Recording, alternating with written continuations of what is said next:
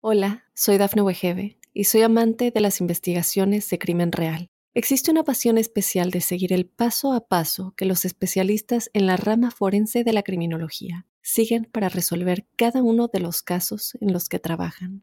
Si tú, como yo, eres una de las personas que encuentran fascinante escuchar este tipo de investigaciones, te invito a escuchar el podcast Trazos Criminales con la experta en perfilación criminal, Laura Quiñones Orquiza, en tu plataforma de audio favorita. Mitos y leyendas de nuestra América. ¿Me acompañan? Soy Jenny de Bernardo.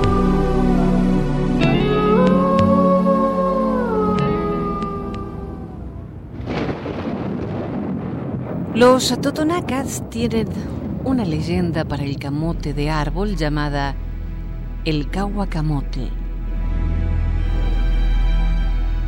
En Tauzapán, lugar cercano a Papantla, tierra de pájaros cantores, vivía un labriego llamado Omeacatl, dos cañas, que a la orilla del pueblo habitaba en una misérrima choza. Todo su patrimonio era un minúsculo pedazo de tierra totonaca, de la que escasamente recogía un poco de frijol y un poco de maíz, sin que por eso se desesperara y menos dejara de dar gracia a los dioses, que le permitían satisfacer su hambre con poca cosa.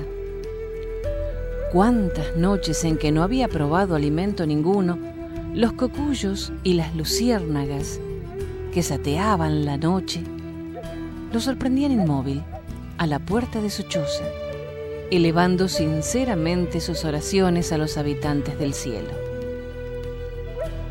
Pero llegó un día en que el hombre devoto y bueno, que no hacía a nadie mal, notó con desesperación que su milpita parecía embrujada, pues, sin explicarse el motivo de la noche a la mañana, se había secado. Ante esta situación tan desesperada, fue en busca de la diosa del agua, aquella que estaba esculpida en la roca que formaba una fuente natural cuya agua era sagrada. Bebió con deleite el líquido que reflejaba al sol de día y a la luna y las estrellas por la noche. Y después de engañar su hambre de esa manera, invocó a la diosa para que tuviera compasión de su miseria.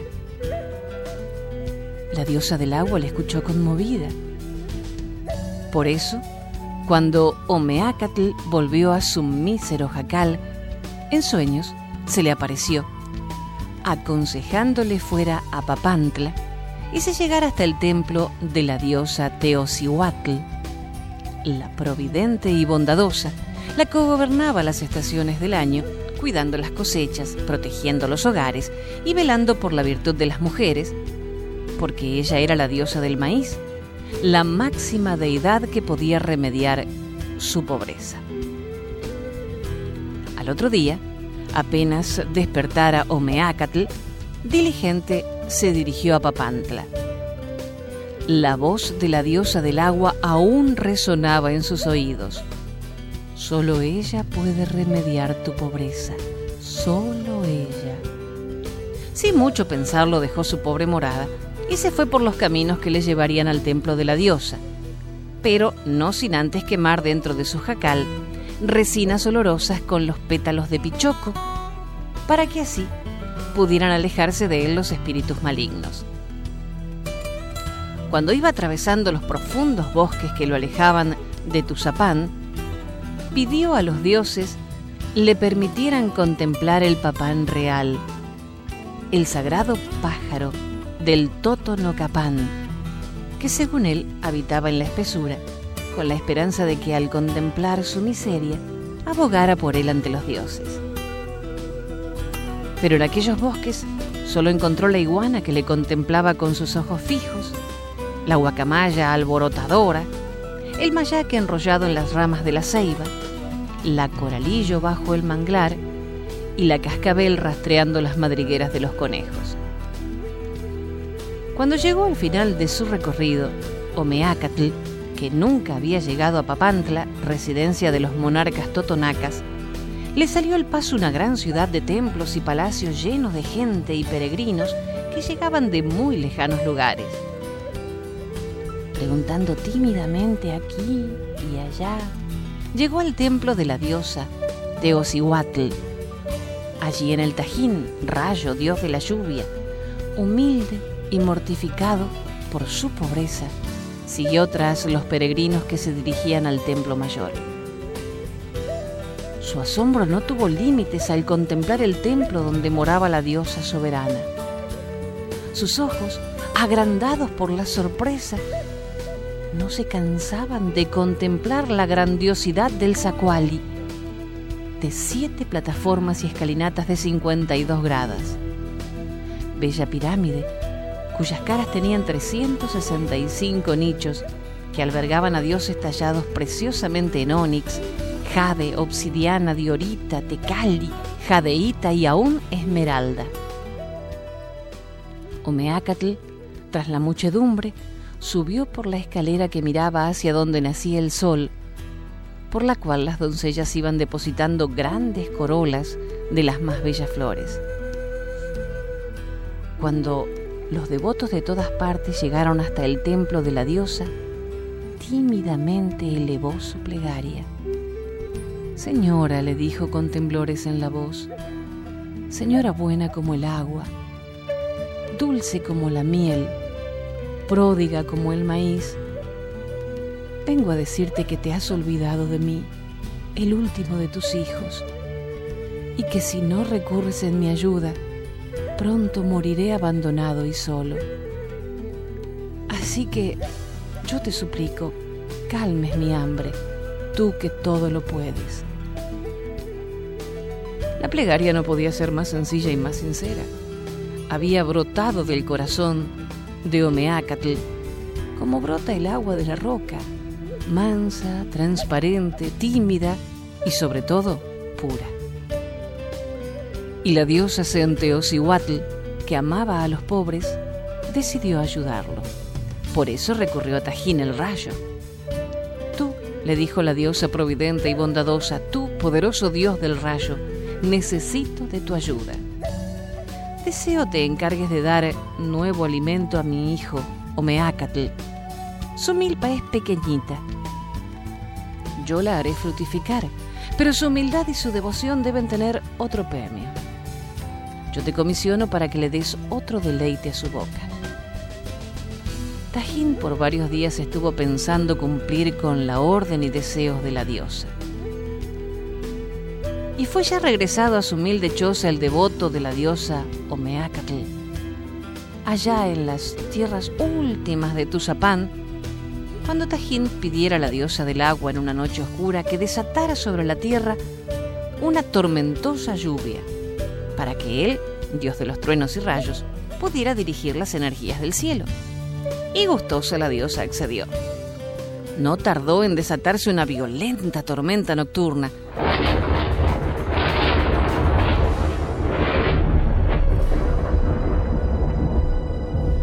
Los árboles parecían que iban a ser arrancados de cuajo. El agua corría a torrentes por las peñas y las sombras más espantosas cubrían los espacios.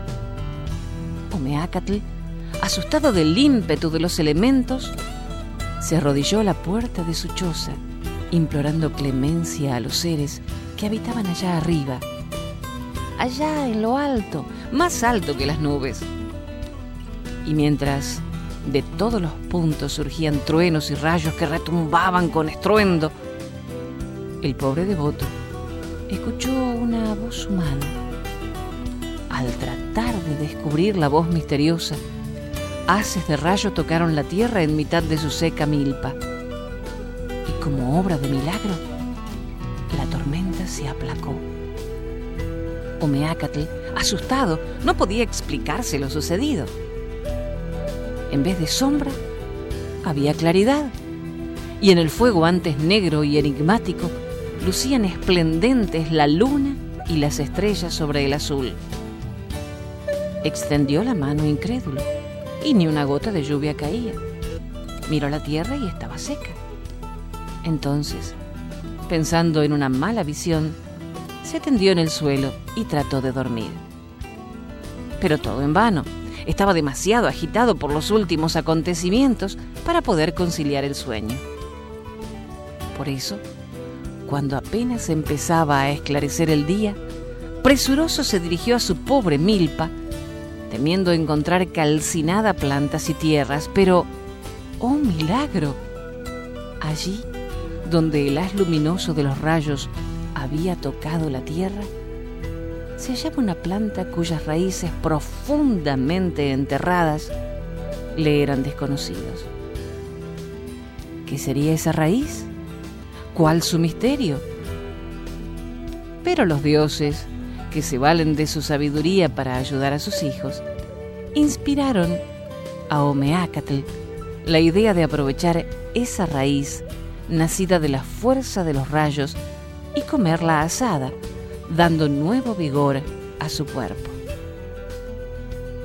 El milagro de Tajín más tarde fue conocido como huacamotl, camote de árbol, raíz muy alimenticia que en nuestros tiempos conocemos y saboreamos como el rico guacamote, del que se obtenía y se obtiene algodón y harina, con la que se hace un rico pan, además de comerse asado o hervido. La diosa Centeocihuatl había sido magnánima con Omeacatl y los hermanos de Omeacatl.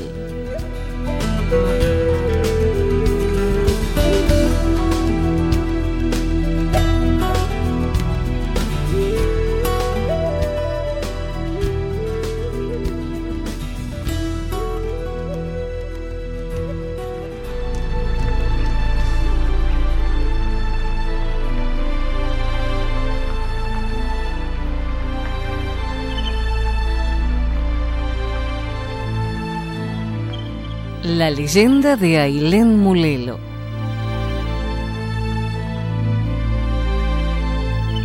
Fuegos fatuos a los que el indígena considera manifestaciones de ultratumba. Cuando en el camino aparece uno de estos fuegos, él mismo deja de ser transitado por largo tiempo. Los criollos, por lo general, los llaman luz mala. Son reales y obedecen a varios fenómenos naturales puede ser emanaciones de metanos, comunes en terrenos pantanosos, en la provincia de Buenos Aires, cerca de la bahía de San Borombón, otras veces producidos por gases de la descomposición de sustancias orgánicas, sobre todo grasas, enterradas muy cerca de la superficie, y también por la fosforescencia de las sales de calcio, componentes de esqueletos de animales esparcidos en el campo, las osamentas. En los dos primeros casos, la luminosidad es tenue e intermitente, oscilando o trasladándose de un punto a otro, impulsadas por la más leve brisa. En el caso de la fosforescencia de las osamentas, pese a estar fija, concurren varios factores, como el agotamiento visual, el miedo, la falta de puntos de referencia en la oscuridad y la imaginación, que hacen que el observador las vea moverse. Esos movimientos, virtuales o reales, hacen que las luces malas sean referidas a almas en pena, que por ese medio manifiestan su deseo de vincularse a un alma viva para que les sirva de compañía. Estas almas andan errantes porque sus pecados no le permiten entrar al cielo, pero tampoco son tan graves como para merecer el infierno. Según la superstición, buscan esta compañía hasta que algún familiar realice algún acto que las redima. Ailen Mulelo significa brasa ardiente que anda o camina, pues Ailin es brasa y Amulen es andar, deambular, caminar. También se lo conoce con el nombre de Boitata.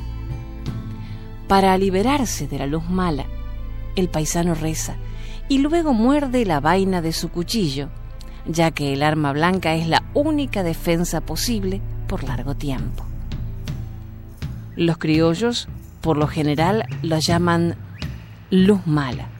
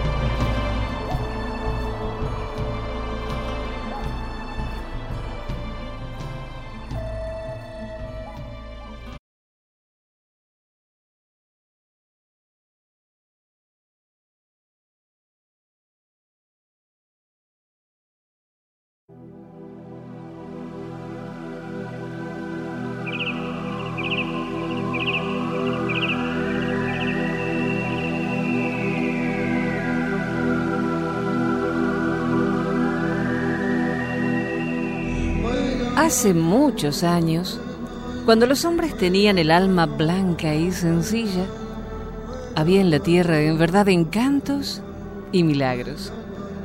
Entonces los pájaros hablaban, las serpientes se enamoraban de las doncellas que rompían el conjuro maléfico y en milagro de amor se convertían en jóvenes y príncipes. De aquel lejano entonces es la hermosa como sencilla leyenda maya, el príncipe Tuculuchú. Hace muchos años, tantos que no se pueden contar, vivía en la sagrada ciudad de Chincultic un príncipe hermoso y gran guerrero llamado Tuculuchú. El príncipe Tuculuchú tenía los ojos color de cobre y la piel como tierra suave. Manejaba el ulché, el palo arrojadizo, con tal maestría que sacerdotes, guerreros y nobles aseguraban que el hijo del rey, el de las manos mágicas y pupilas de águila, era descendiente directo del dios Sol.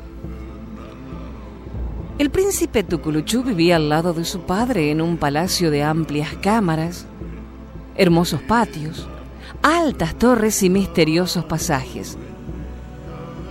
Pero a pesar de tanta belleza, huía de los encantos de la corte para buscar refugio en el misterio de los bosques, en donde Inmisericorde clavaba su ulché en los troncos gigantes, en las garzas y en los venados, en las fieras y en los pájaros, llegando a herir hasta la delicada mariposa y al nervioso colibrí. Una mañana en que el príncipe Tuculuchú había adiestrado por horas y horas su mano, matando indefensos cardenales y guacamayas, sintió deseo de poner a prueba su destreza, arrojando su ulché en dirección al cielo. El príncipe trepó a las rocas más altas y allí con mano segura arrojó su ulché. Como un rayo provocado por los emisarios del agua, así subió velozmente el arma de plumón tornasol hasta llegar a rozar el llameante disco del sol. Un grito salvaje emitió el príncipe Tuculuchú. Había herido al dios Quinsol. Su mano era invencible y su ulché mágico. Del cielo desprendióse el arma trayendo en la punta un pedazo de sol. Los ojos de águila del príncipe le vieron caer más allá de las montañas, por lo que apresuradamente se desprendió de su traje recargado de oro y pedrería y de sus pendientes de jade para poder correr más ligero. Cuando hubo quedado casi desnudo, ágil como venado, bajó las peñas echando a correr en dirección de la montaña. Al pasar cerca de un pantano jaspeado de verde y negro, Cacás, el genio malo, le gritó, ¿A dónde vas, príncipe Tuculuchú? A traer mi ulché que tiene en la punta un pedazo de sol. No vayas, príncipe Tuculuchú, que el dios quien te puede matar. El príncipe, sin hacer caso, siguió su camino. Y al pasar por el monte Nochtat, el señor del monte pequeñito y gordinflón brincaba ante una ramita encendida. Mas al ver al príncipe suspendió su danza para gritarle ¿A dónde vas, príncipe Tuculuchú? Voy por mi ulché que tiene en la punta un pedacito de sol. No vayas, le dijo el señor del monte. ¿Quién puede enojarse y matarte? El príncipe Tuculuchú siguió corriendo sin detenerse. Cuando bordeaba un lago, Yunchaak, señor de las aguas, le preguntó: ¿A dónde vas, príncipe Tuculuchú? Voy por mi ulché que tiene en la punta un pedazo de sol. No vayas, le aconsejó, vuélvete a tu palacio. Pero el príncipe, sin hacerle caso, prosiguió su carrera. Al cruzar la selva, Cuchpan, una bella doncella, le salió al encuentro y tratando de detenerlo le dijo, ¿A dónde vas, príncipe Tuculuchú? Voy por mi ulché que tiene en la punta un pedazo de sol. No vayas, le dijo, vuélvete a tu palacio. E intentó distraerlo con sus encantos. Pero el príncipe esquivó sus manos y haciendo más veloz su carrera, huyó. Al atravesar una intrincada selva, la voz dulce de Yumil Cax, dueña del bosque, le dijo, Príncipe Tuculuchú, no sigas ese camino. Regrésate. El dios Quín es vengativo y te puede hacer daño. El príncipe siguió su camino dejando muy atrás la selva y el monte. En la encrucijada de un sendero le salió al paso el dios Ik, dios del viento, y caminando delante de él arrancaba de cuajo los árboles impidiéndole el paso. Mas el príncipe Tuculuchú, obsesionado por la posesión de su ulché, saltaba sobre los troncos caídos alejándose en dirección a la montaña. Ven, oyó que le decían suavemente, no prosigas, ven a descansar bajo mi sombra, yo te daré el olvido. El príncipe, bañado en sudor, sediento y cansado, buscó con la mirada a quien así le tentaba. En medio del extenso campo se elevaba el frondoso el elboy, árbol del descanso, cuya sombra refrescante era tentadora. El príncipe Tuculuchú estuvo tentado a refugiar su cansancio bajo esa sombra acogedora. Pero al descubrir allá, junto al añil de la montaña, su ulché, en cuya punta resplandecía como el oro un pedazo de sol, apresuró su carrera. ¡Detente! Oyó que le decían imperiosamente, No toques eso, le gritaron más fuerte. Pero el príncipe, ansioso de poseer su ulché, extendió la mano para tomarlo cuando un poderoso remolino se apoderó de él, aprisionándolo entre sus corrientes y elevándolo tan alto que la tierra semejaba un puntito negro. Por horas y horas el viento lo estuvo golpeando. Ya lo dejaba caer sin tocar tierra, ya lo elevaba tan alto que la respiración se le suspendía. Y el príncipe, juguete del dios del viento, acabó por desmayarse. Cuando abrió los párpados, su espanto no tuvo límites. Estaba parado en lo alto de las ramas de una hermosa ceiba y era un pájaro de plumaje oscuro, cuyas pupilas no podían ver al sol. Tuculuchú el príncipe había sido convertido en una lechuza. Así fue como Kimich, Awau, el dios sol, castigara a quien había osado quitarle un pedazo de su áureo disco.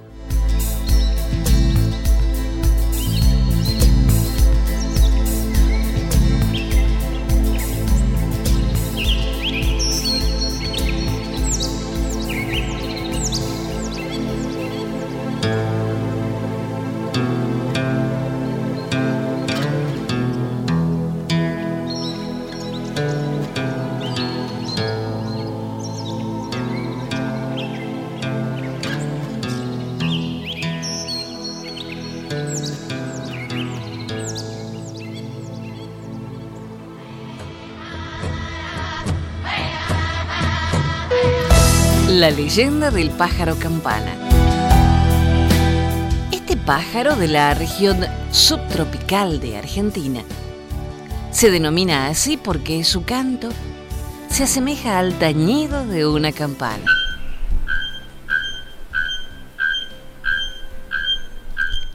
En el Brasil este pájaro recibe el nombre de Arapongá o Ferreiro, que significa herrero.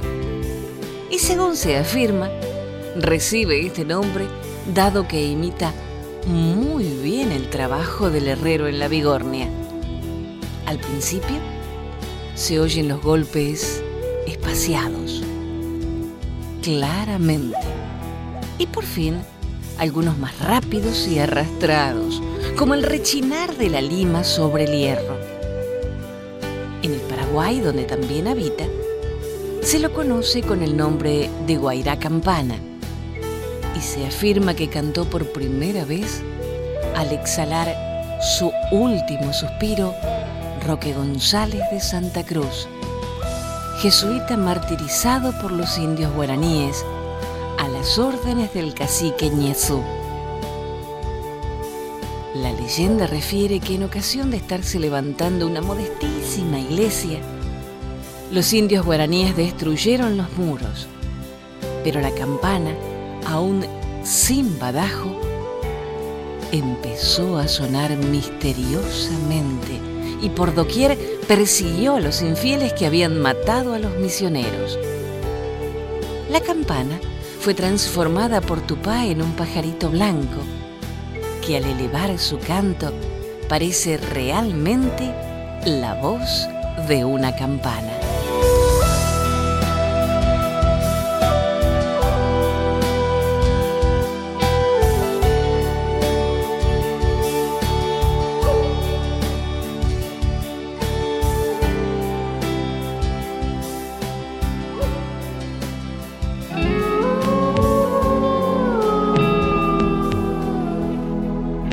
Es una corta pero valiosa leyenda de los indios Cherokee.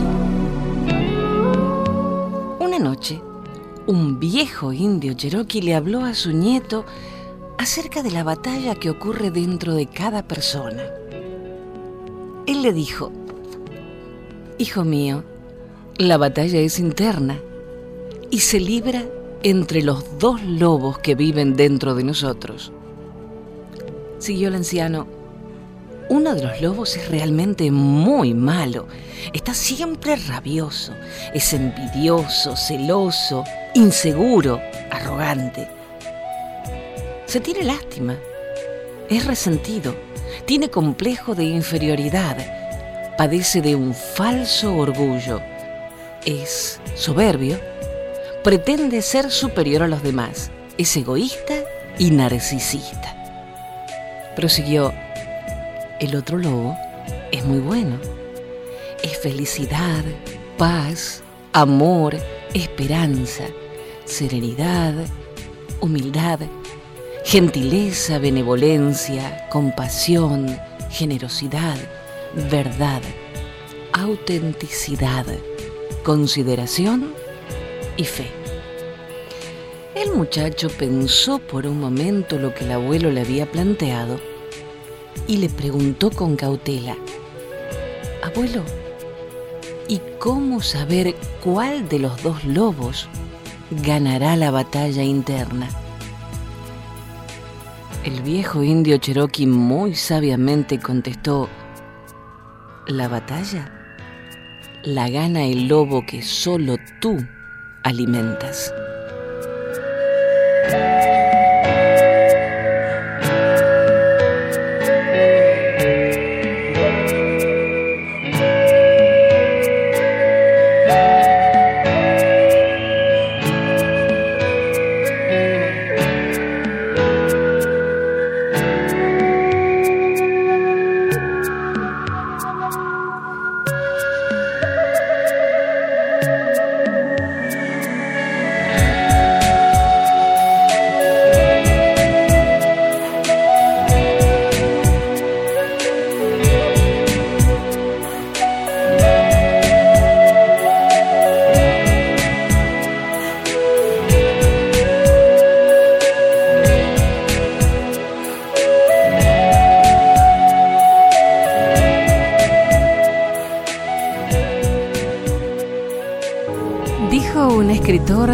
Humorista alemán. La memoria es el único paraíso del que no podemos ser expulsados. Recordemos entonces estas tradiciones de nuestra tierra para no olvidar nuestras raíces y seguir construyendo nuestros castillos. Gracias por la compañía. Soy Jenny de Bernardo.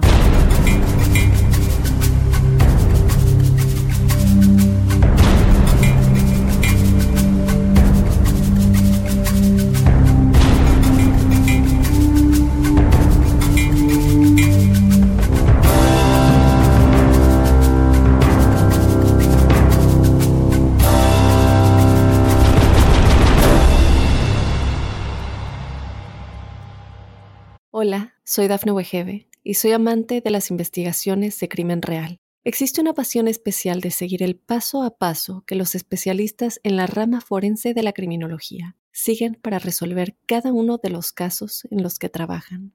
Si tú, como yo, ¿Eres una de las personas que encuentran fascinante escuchar este tipo de investigaciones? Te invito a escuchar el podcast Trazos Criminales con la experta en perfilación criminal, Laura Quiñones Orquiza, en tu plataforma de audio favorita.